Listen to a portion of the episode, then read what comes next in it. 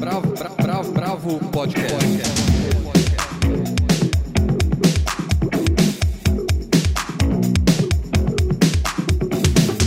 Olá, bem-vindos ao podcast da Bravo. Eu sou Guilherme Werneck e nós seguimos isolados fazendo o podcast à distância. Hoje, Helena Bagnoli, eu, Almir de Freitas, Paula Carvalho e Andrei Reina vamos falar sobre os seguintes assuntos. A estreia da segunda temporada da série brasileira Unidade Básica no canal Universal da TV Paga. O romance A Barata, de Ian McEwan. Vamos falar também sobre as ações da Casa do Povo durante a pandemia e sobre a série História da Alimentação no Brasil, que está na Amazon Prime Video. Continuamos com as lives da sambista carioca Tereza Cristina e terminamos com nossa homenagem ao grande Aldir Blanc, mais um dos bons que nos deixa em razão do coronavírus. Bravo, bravo, bravo, bravo. Vamos começar pela série que tem o grande mérito de retratar o Sistema Único de Saúde brasileiro. Helena conversou com as irmãs Ana e Helena Peta sobre unidade básica. Olá, pessoal, espero que todos estejam bem. Então vamos falar da unidade básica que estreou nessa semana no canal Universal TV. É a segunda temporada da série, criada pela médica Helena Peta, sua irmã, a atriz Ana Peta e o Newton Canito, que também assina o roteiro junto com o Marcos Taqueda. A série é inspirada em casos reais e se passa nas dependências de uma unidade básica de saúde, mostrando como é o dia a dia dos médicos e enfermeiros.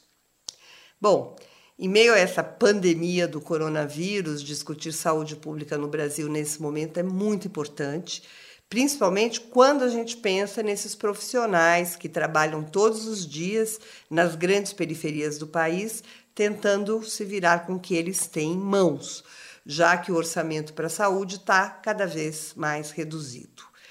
Apesar disso, o Brasil é um dos poucos países, ao lado de alguns outros mais ricos, como o Canadá, a Suécia, o Reino Unido, a França, que ainda mantém a saúde pública e gratuita para todos os cidadãos, aqui através do SUS. E é só por isso que a nossa tragédia não é maior.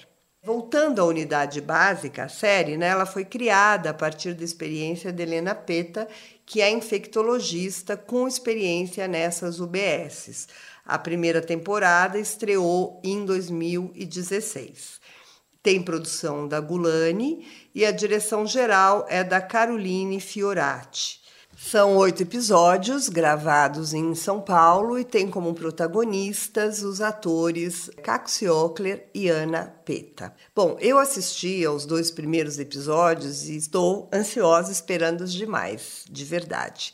Unidade básica, assim como o cinema brasileiro recente, onde o pacto com a realidade é grande, principalmente no cinema mineiro, também nasce de realidades vividas, de lugares específicos e de um pano de fundo claro e muito diferente de qualquer série médica que se vê na gringa.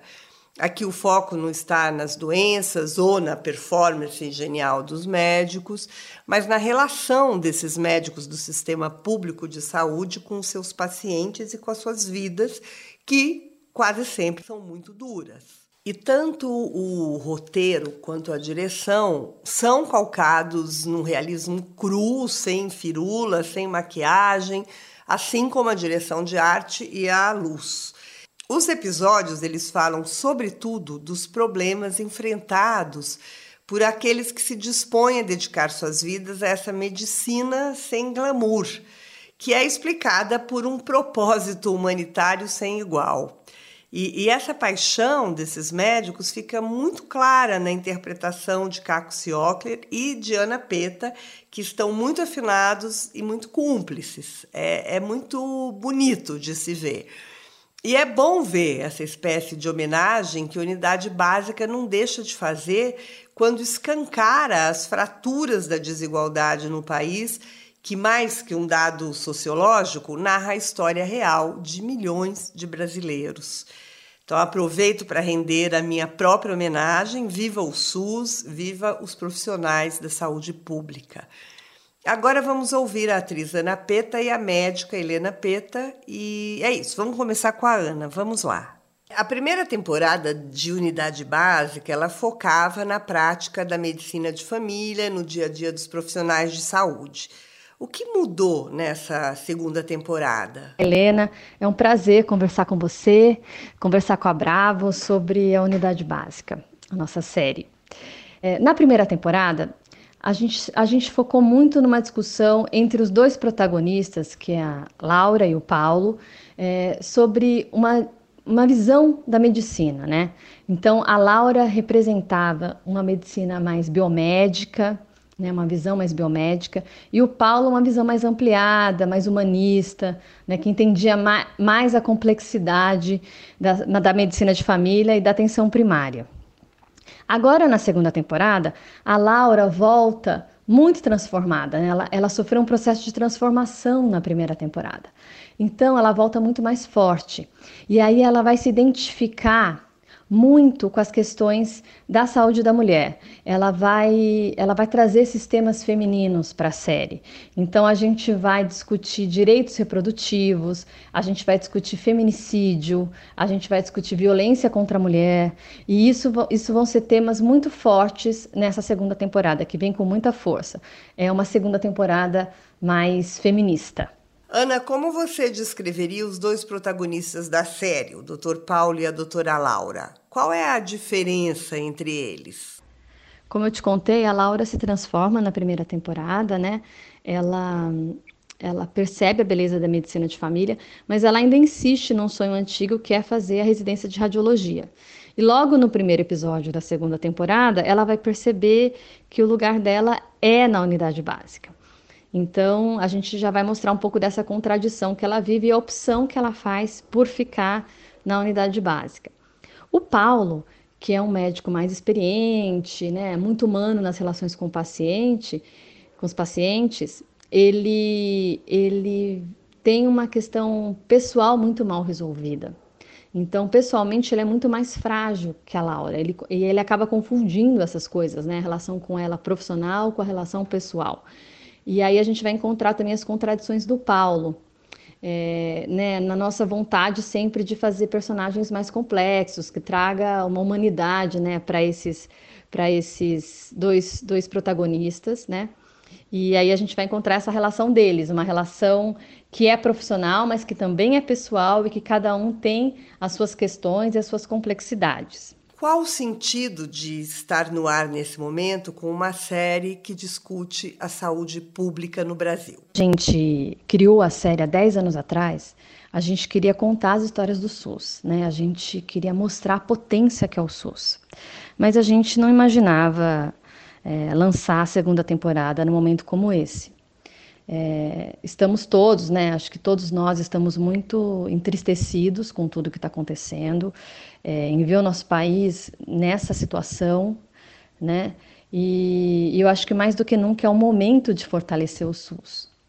Então, é, a gente quer fazer do nosso trabalho na ficção uma homenagem às pessoas que estão enfrentando essa realidade, né? aos profissionais de saúde que estão na linha de frente enfrentando uma dura realidade.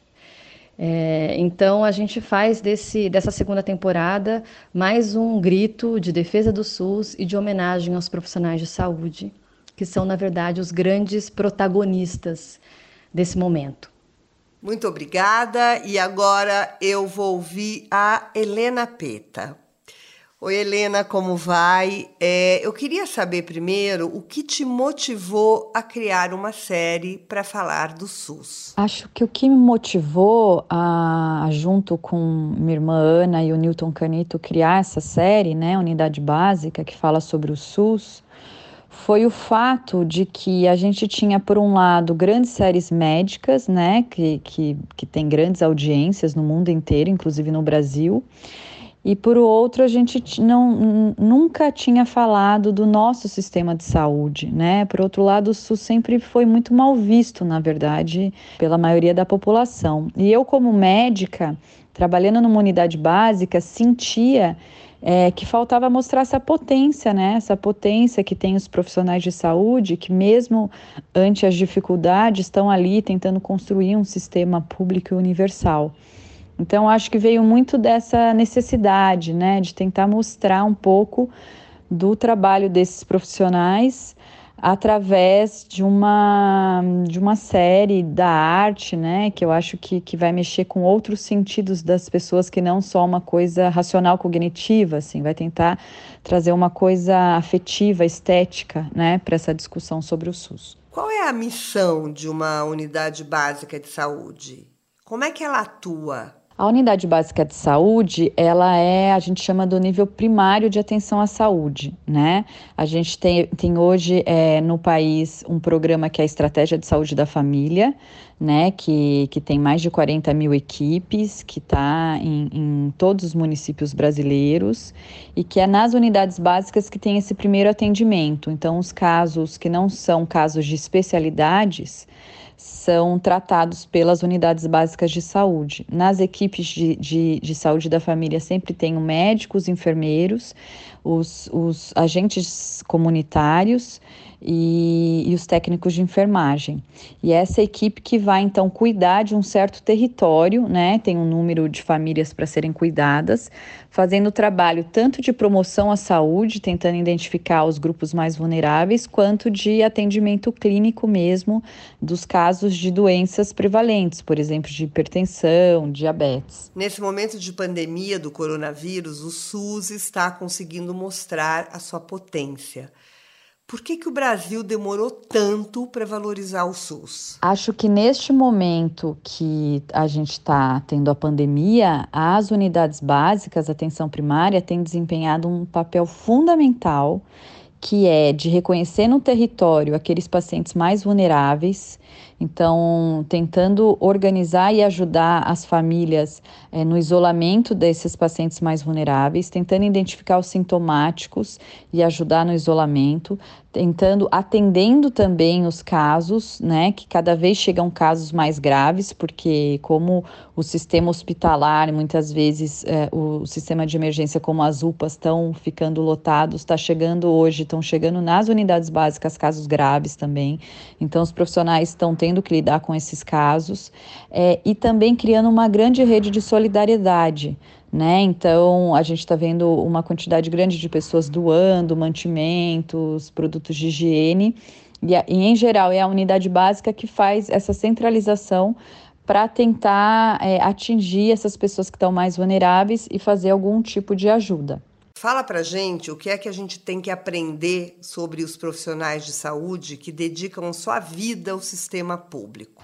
Eu acho que a gente precisa olhar hoje, em especial na pandemia, a gente é, precisa é, cada vez mais. Eu acho que as pessoas estão começando a entender isso, que é necessário um sistema público de saúde, né? Porque o, a, a, quem pode dar conta de um país tão desigual como o nosso é só um sistema público de saúde. Esse sistema público precisa ser mais valorizado. Nos últimos anos, o SUS foi totalmente dizimado, é, foram cortadas verbas, demitidos profissionais, e numa hora como essas, eu acho que a gente tem que entender a importância de um sistema público e a importância desses profissionais, né? Que apesar das diversidades, apesar de tudo é, que está acontecendo, muitas vezes sem material de proteção adequado, sem salário adequado, correndo risco, né? Hoje em dia, correndo risco de vida mesmo.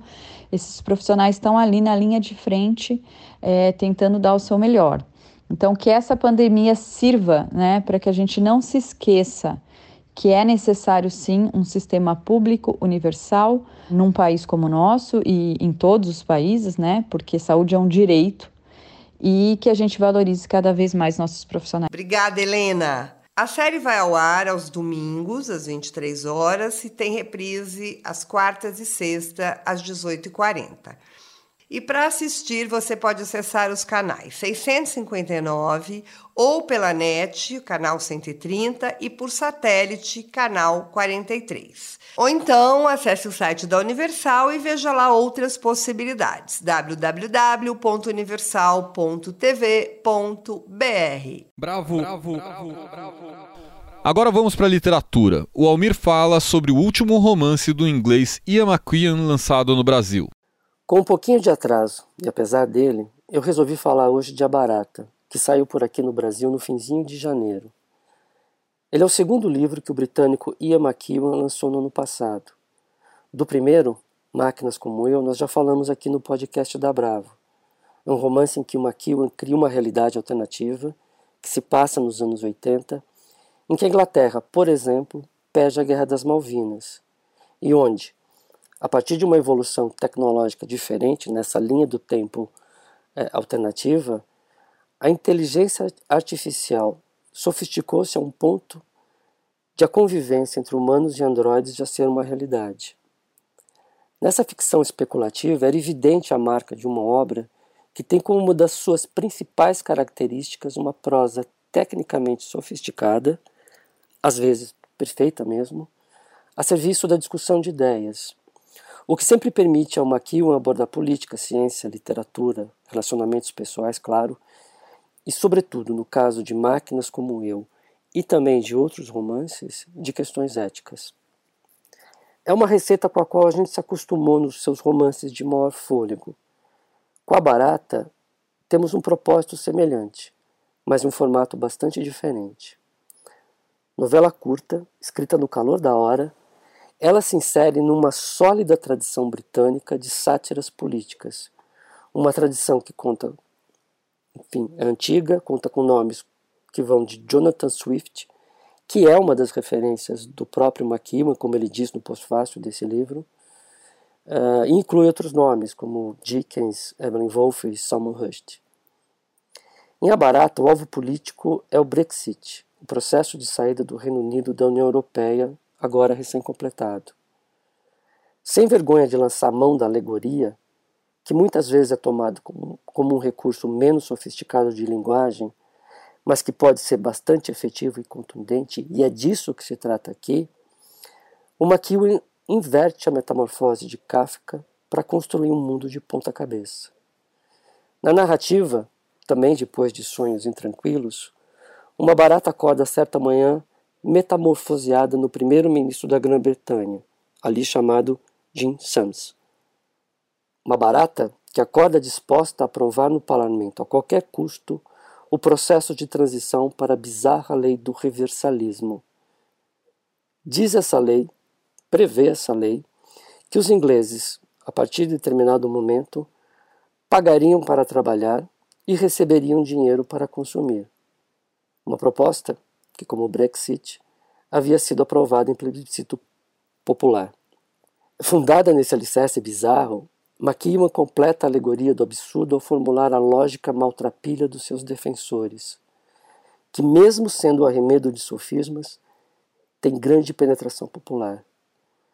Junto com essas estratégias e maquinações de jeans em busca de seu objetivo, com os quais, aliás, estamos todos familiarizados aqui no Brasil e que são assustadoramente realidade em outros países.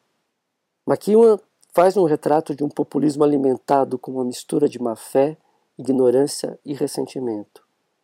Com fabricação de crises, mentiras no Twitter, destruição de reputações, fabricação de crises internas e externas como cortina de fumaça e outras trapaças várias, Jim vai contar com o apoio, inclusive, do presidente americano, Art Tupper. Ele também, fica sugerido, uma barata tornada humana e poderosa. A barata, enfim, assume o receituário satírico, que muitas vezes abre mão de uma linguagem considerada mais sofisticada em prol da clareza dos seus propósitos. Talvez tenha sido esta a razão para que a barata tenha recebido algumas críticas negativas, como se ela não estivesse à altura de romances como Reparação, Amsterdã e também no formato novela Praia. Mas o que eu acho importante notar é que, se a barata está num ponto fora da curva, é porque ela precisava estar para um propósito bem específico. E esse propósito é confirmado pelo próprio McEwan no pós-fácil. Ou mesmo antes disso, no próprio texto, no discurso nada sutil das baratas, por exemplo. Um discurso que perfeitamente podia ser feito pelos bichos escrotos e ressentidos de países como os Estados Unidos, da Hungria, da Turquia, das Filipinas e, claro, do Brasil. Eu selecionei um trechinho desse discurso de Baratas que ele exemplifica um pouco essa exemplifica um pouco o tipo de prosa que o McEwan está exercendo, exercitando aqui, com a, a intenção dele de clareza. Abre aspas. Fala barata. Nossa espécie existe há pelo menos 300 milhões de anos. Apenas 40 anos atrás, nesta cidade, Londres, éramos um grupo marginalizado, desprezado, objeto de repugnância ou escárnio. No melhor dos casos, éramos ignorados, no pior, odiados. Em tempos recentes, nesses últimos 200 mil anos, vivemos lado a lado com os humanos e aprendemos seus gostos particulares pela escuridão, que não prezam tanto quanto nós. Mas onde ela predominou entre eles, ali nós prosperamos. Onde eles optaram pela pobreza e pela imundície, ali nos tornamos mais fortes. E por meios torturosos, após muitas tentativas e fracassos, passamos a entender as pré-condições para essa ruína humana. Guerra e aquecimento global, bem como, em tempos de paz, as hierarquias estáticas, a concentração de riqueza, as superstições enraizadas, os boatos, as polarizações, a descrença na ciência, no intelecto, nos estrangeiros e na cooperação social. Adiante, a Barata diz: No passado, enfrentamos grandes adversidades, inclusive a construção de esgotos, a preferência odiosa pela água pura a elaboração da teoria dos germes como causa das doenças, os acordos de paz entre as nações. Na verdade, nossos números caíram por causa desses e de muitos outros malefícios. Mas reagimos, e agora espero e creio que pusemos em marcha as condições para um renascimento. É a lógica das baratas que nos preside. O discurso direto, simples, pode destoar de fato dos recursos estilísticos mais sofisticados de McEwen mas que ela é oportuna e importante, disso não há dúvidas. A Barata foi publicada no Brasil pela Companhia das Letras, tem 104 páginas, custa R$ 39,90 e R$ 27,90 na versão e-book. Bravo. Bravo, bravo, bravo! A convite da Bravo, feito pelo Andrei Reina, o diretor executivo da Casa do Povo, Benjamin Cerucci, fala sobre como a instituição vem agindo durante a pandemia do coronavírus. Meu nome é Benjamin Serouci, eu sou diretor executivo da Casa do Povo, um centro cultural que fica no Bom Retiro, bairro central de São Paulo. Queria começar agradecendo o convite do podcast da Bravo uh, para falar com vocês sobre a maneira como a Casa do Povo, uma instituição cultural, vem agindo uh, perante a crise uh, deflagrada pela pandemia do coronavírus. Talvez para começar, não sei se todas e todos que estão nos ouvindo agora conhecem a Casa do Povo, vale fazer uma breve introdução sobre essa instituição, que foi criada em 46, então ela é bastante antiga. Uh, ela foi criada por um esforço da comunidade judaica progressista do bairro do Bom Retiro. Progressista, ela se definia desta forma, já que essa parcela da comunidade ela se consolidou a partir da sua adesão a uma frente antifascista que surge nos anos 30, uma frente internacional que chama uh, judias e judeus no mundo inteiro a lutar contra o fascismo por meio da cultura. Uh, então pipocam associações, uh, teatros, grupos de leitura, jornais, escolas, para manter esse esforço nos 30 e 40 contra o fascismo por meio da cultura. Em 46 a casa nasce de um desejo duplo. Por um lado, juntar essas iniciativas que já existiam e precisavam de uma, de uma sede, e por outro lado, uh, homenagear os que tinham morrido, sido assassinados nos campos de concentração nazista. Então a casa é um projeto curioso, que é ao mesmo tempo um centro cultural e um monumento. Por isso que chamamos ela de monumento vivo. Uh, costumamos dizer que a casa é um lugar onde lembrar é agir como se cada geração, cada gestão fosse chamada para atualizar e ativar a história da casa em consonância com o tempo presente. Eu digo tudo isso, essa pequena parênteses, porque isso ajuda a entender como estamos agindo hoje, né?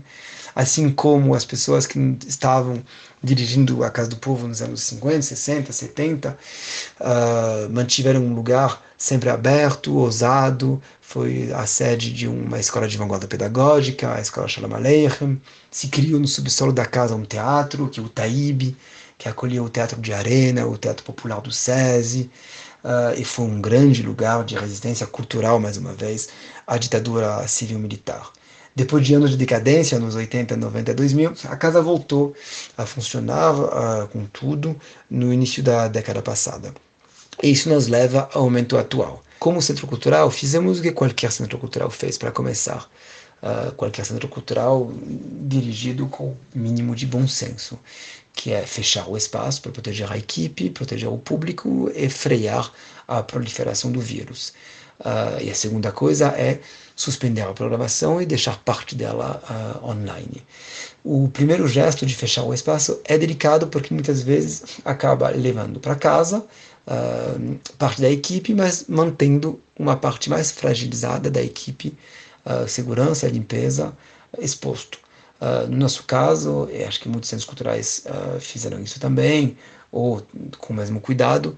Uh, nós mantivemos os funcionários que moravam longe em casa, recebendo, e contratamos outras pessoas que moram no bairro para cumprir esses serviços básicos.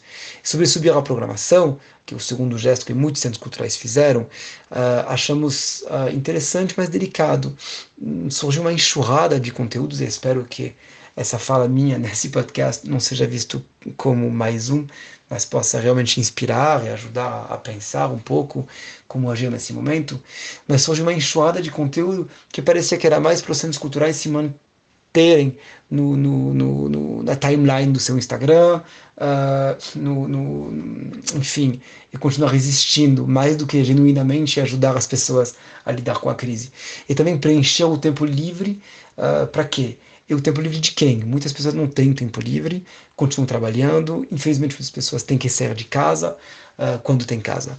Eu digo isso num uma frase de efeito populista, mas porque a Casa do Povo está do Bom Retiro, que é um bairro que tem uma população em situação de rua muito importante, que tem pessoas em situação de vulnerabilidade social uh, importante, uh, morando em cortiço, em favelas, em ocupações. Portanto, essas pessoas são o nosso público e considerar que elas têm acesso à internet e têm tempo livre uh, para ver essa programação suspensa no ar é, é, um pouco indecente. Assim como indecente deixar um espaço vazio no centro da cidade. Porém, tem um texto que nos pareceu importante de compartilhar, que é do sociólogo e filósofo francês Bruno Latour, que convida as pessoas a pensar quais são os gestos que precisamos criar para não voltar ao que era antes, entendendo que essa crise do coronavírus é uma crise que nasce numa outra catástrofe, que é ecológica, né? já que o, o vírus surgiu, ao que tudo indica, uh, de, da ação humana em relação ao meio ambiente. Portanto, essa crise ecológica que nunca é tratada, talvez agora que algumas coisas estão parando, possa ser uh, uh, tratada e novos gestos possam ser inventados. Mas queremos gestos mais concretos. então resolvemos fazer quatro movimentos, que são quatro verbos que eu vou descrever rapidamente para vocês. O primeiro é distribuir, o segundo é juntar, o terceiro é produzir e o último é arrecadar. Distribuir, nós viramos um ponto de colheita e distribuição para iniciativas que já existem, como a Comissão Ivirupá Guarani, uh, que trabalha com populações indígenas do Sudeste, ou como a ONG Mulheres da Luz, que trabalha com mulheres uh, profissionais uh, e trabalhadoras do sexo do Parque da Luz. Uh, e guardamos cestas básicas que depois são distribuídas, colhemos alimentos, etc. Segunda frente é juntar, juntamos um grupo de quase 40 voluntários que querem ajudar nesse momento, ou podendo ser de casa ou de casa mesmo, para produzir, que é o terceiro eixo. Além de acolher iniciativas já estruturadas, como Afrotrampos, que só usou a nossa cozinha, mas que já tinha toda a verba arrecadada, etc., para fazer marmitas, que foram distribuídas por elas. Uh, nós também abrimos as próprias linhas de produção de sabão, em parceria com restaurantes coreanos do bairro, que disponibilizaram o óleo usado deles. Uh, mas também de máscara, estamos lançando isso uh, junto com costureiras uh, do bairro, muitas vezes migrantes, uh, que precisam de trabalho. E isso leva ao último eixo, que é arrecadar. Arrecadar como? Estamos trabalhando com várias instituições e iniciativas do bairro, vai da ocupação Mauá a um Instituto Criar, passando pelo Teatro de Container, Museu da Língua Portuguesa, mas também iniciativas que ficam geralmente abaixo do radar das grandes ONG, porque muitas vezes não tem CNPJ, mas são pessoas que são muito próximas da ponta, quando não só a própria ponta, pessoas que precisam de rece receber recursos e que se auto-organizam. Né? Então trabalhamos com essas pequenas ONG e ou iniciativas e a cada semana ou 15 dias, quando conseguimos juntar 25 mil reais, sentamos para fazer a partilha do dinheiro. Não, nós não decidimos como vai ser usado uh, sozinho. É feito junto, já que a crise é dinâmica, cada mês as demandas podem ser outras, uma ONG ou uma iniciativa pode precisar mais um dia e outra mais um outro. Então, uma forma também de não criar espaço de poder para a instituição uh, cultural que iniciou isso, centralizar as decisões.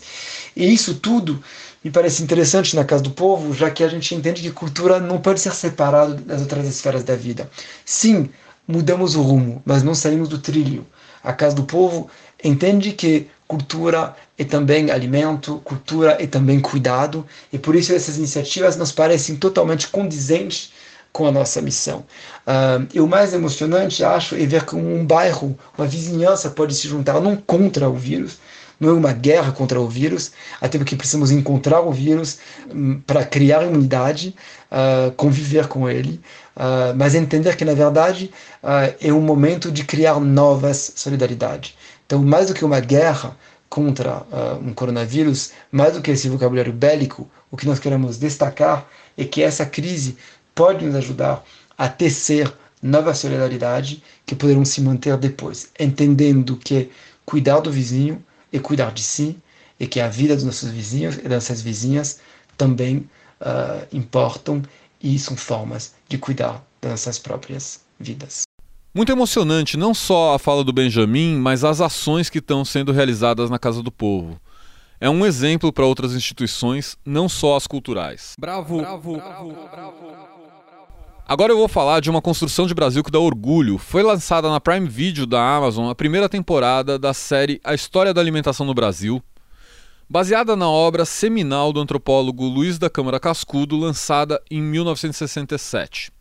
A série foi produzida pela Eco Produções em parceria com o Cine Brasil TV e vai fundo na construção da nossa identidade a partir do olhar para nossa relação com a comida e com o comer. São 13 episódios de 26 minutos, mas que estão bastante distantes das séries tradicionais de culinária. E aí não vai nenhuma crítica a elas. Eu mesmo adoro ver séries e reality shows de cozinha. Mas aqui o mais interessante é essa mistura entre as nossas raízes, os aspectos históricos, culturais, sociais e, sobretudo, afetivos com a comida. As imagens de arquivo são sensacionais, inclusive muitas delas inéditas.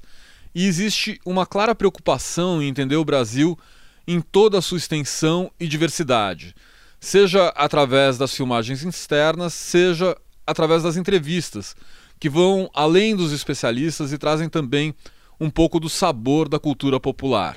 Os episódios são temáticos e bastante variados. Começam com o básico: a mandioca, o milho, a banana mas se expandem para mostrar os três principais elementos que criam as nossas diferentes culinárias: o indígena, o português e o africano. O roteiro excelente é da Cristina Ramalho e a direção é de Eugênio Pupo, que também encarna Câmara Cascudo nas narrações em off. Eu conversei com Eugênio sobre a série.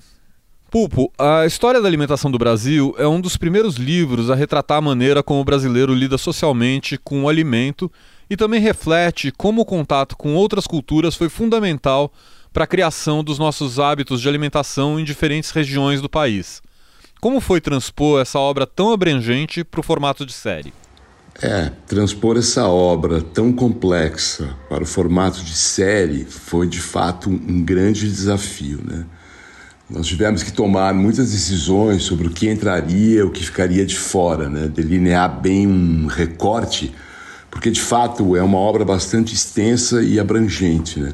Ao mesmo tempo, se você assistir a série, você consegue perceber que, quisemos sempre marcar a presença do autor ali, que também é um personagem muito interessante. A gente traz a presença dele através da narração de imagens suas, da sua casa em Natal e diversas menções a ele e ao livro pelos entrevistados. Para não parecer apenas um apanhado aleatório de visões sobre alimentação, colocamos sempre o cascudo como fio condutor da narrativa. Isso acabou sendo uma estratégia que nos ajudou muito. Bem, além disso, a obra se mostra tão abrangente justamente porque o Brasil é um país de dimensões também imensas. O desafio de Cascudo era muito maior, porque ele precisava abarcar no livro um monte de características culturais muito distintas e unificar tudo em sua visão mais total do tema, que era uma visão que tinha um viés nacional, ele não se preocupava tanto com o regionalismo. E isso tudo é, numa época de meios de comunicação restritos, no qual ele precisava se corresponder com diversos estudiosos de outros estados por carta. No nosso caso, tentamos dar conta dessa dimensão apostando na ideia da diversidade. Por isso a série é filmada em tantos lugares diferentes até em Portugal. E fomos ali percebendo essas diferenças de sotaques, de climas, de costumes ao longo desses deslocamentos todos que fizemos. A gente tenta fornecer a ideia de diversidade, de amplitude, mas unificamos tudo isso quando apontamos as similaridades e as continuidades entre esses costumes. Nesse sentido, eu acho que conseguimos nos aproximar bastante das ambições de Cascudo. Bom, o livro de Cascudo tem mais de 900 páginas e é dividido em duas partes. Para conseguir realizar a primeira temporada com 13 episódios, viajamos três meses por nove estados brasileiros e 11 cidades em Portugal. A gente fez 73 entrevistas com chefes, historiadores, antropólogos, sociólogos, artistas e populares. Reunimos mais de 400 horas de material filmado que demandou 13 meses de edição para fechar os episódios com todo o cuidado que a série merece. Ah, foi fundamental também a pesquisa que fizemos no Instituto Câmara Cascudo em Natal, com o apoio da filha, Ana Maria, e da neta, Daliana Cascudo. Nós tivemos acesso a um sem número de documentos originais, dezenas de cartas que Cascudo escreveu e recebeu ao longo de muitos anos, o que nos ajudou muitíssimo a conseguir novos subsídios e criar relações consistentes para a série. Né? Foi um trabalho que demandou mais de sete anos de pesquisa. E agora estamos preparando a segunda temporada da série, que terminando agora essa quarentena, nós pretendemos começar a gravar. O que você aprendeu nesse processo que não tinha ideia antes de entrar em contato com a obra do Câmara Cascudo? Foi muito importante essa imersão que fizemos na obra de Cascudo para estruturar a série. E muito interessante foi perceber o dinamismo das trocas culturais entre os países que formam a base da nossa alimentação, que é composta essencialmente pela herança de Portugal, dos países da diáspora africana e dos indígenas é um processo em eterna transformação que tem como base um elemento chave, a adaptação. Então, um costume alimentar que é trazido para cá durante a colonização geralmente sofre uma adaptação de acordo com os recursos disponíveis aqui. Esse costume é transformado e ganha a marca do encontro entre esses povos. Ainda por cima, essas adaptações podem voltar ao local de origem com novos costumes e serem incorporados lá, é um processo muito vivo. Um exemplo disso que é mostrado na série é o acarajé, que se desenvolve no Brasil como uma adaptação do falafel de países da África do Norte e retorna para lá nessa forma que a gente conhece e passa a fazer parte do costume local também. Um dos traços da obra do Câmara Cascudo é justamente o de transitar entre a intelectualidade e a cultura popular. Como esse aspecto foi captado pela série? De fato, essa é uma característica muito marcante da obra de Cascudo, principalmente se a gente considerar que ele tinha uma abordagem de pesquisa que unificava o trabalho de campo, de observação direta dos costumes alimentares nas feiras, nas casas de pessoas em diferentes regiões, com uma compilação extensa de bibliografia também muito variada. Com essa bibliografia, ele consegue nos dar um apanhado consistente de características da alimentação desde a época do descobrimento, além de investigar a origem das matérias-primas e das receitas.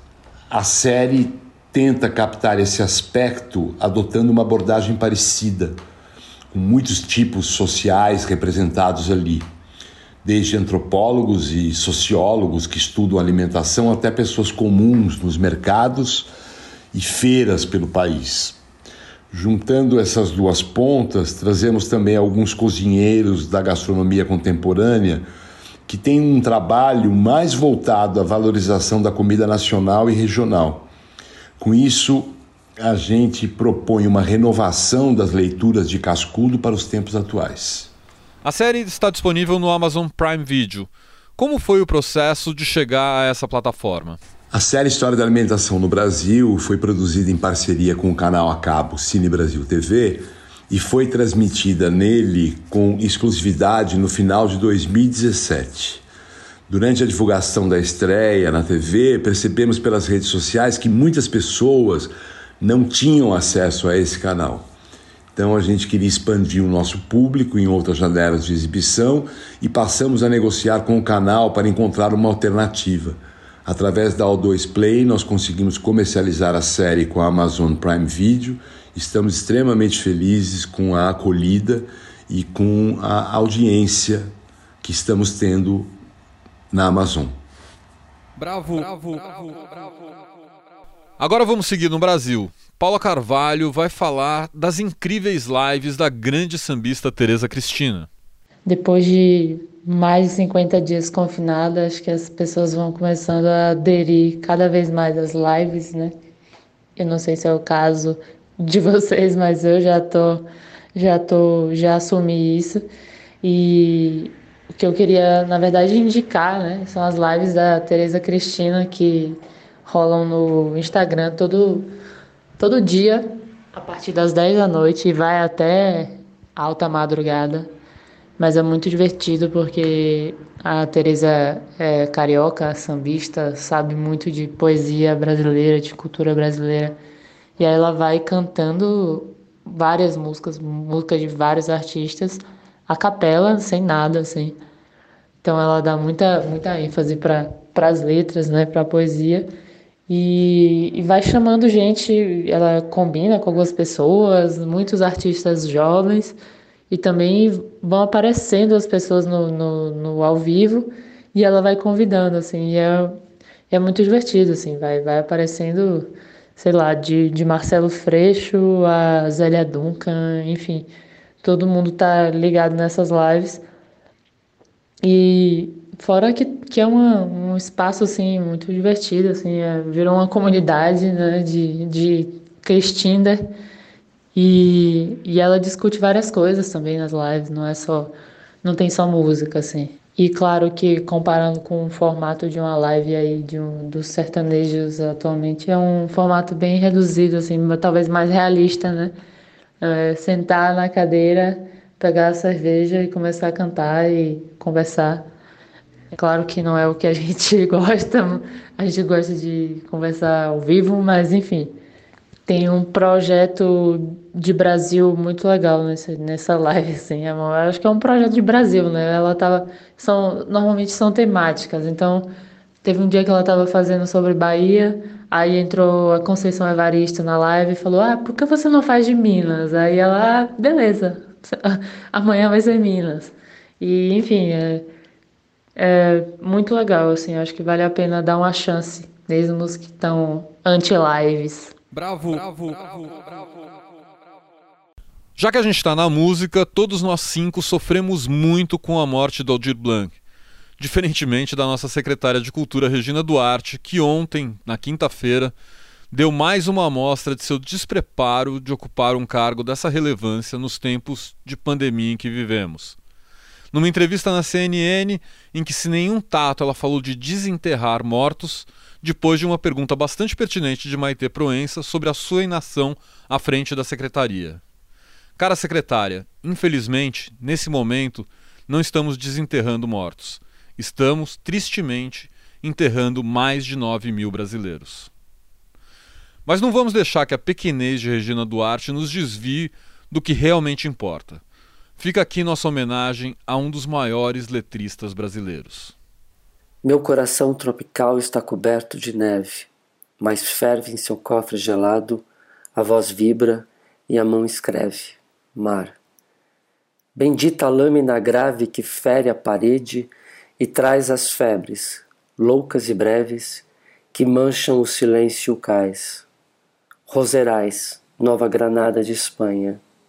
Por você, eu, teu corsário preso, vou partir a geleira azul da solidão e buscar a mão do mar, me arrastar até o mar, procurar o mar. Acreditar na existência dourada do sol, mesmo que em plena boca nos bata o açoite contínuo da noite. Arrebentar a corrente que envolve o amanhã, despertar as espadas, varrer as esfinges das encruzilhadas. Todo esse tempo foi igual a dormir num navio, sem fazer movimento, mas tecendo o fio da água e do vento. Eu, baderneiro, me tornei cavaleiro, malandramente, pelos caminhos.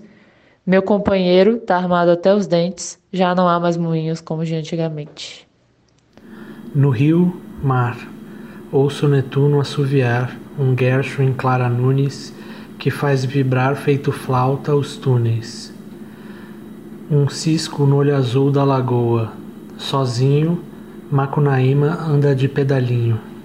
No rio festa, Porgy and Bess, tapeiam mais um turista argentino, e o chope é fino no azul cristalino.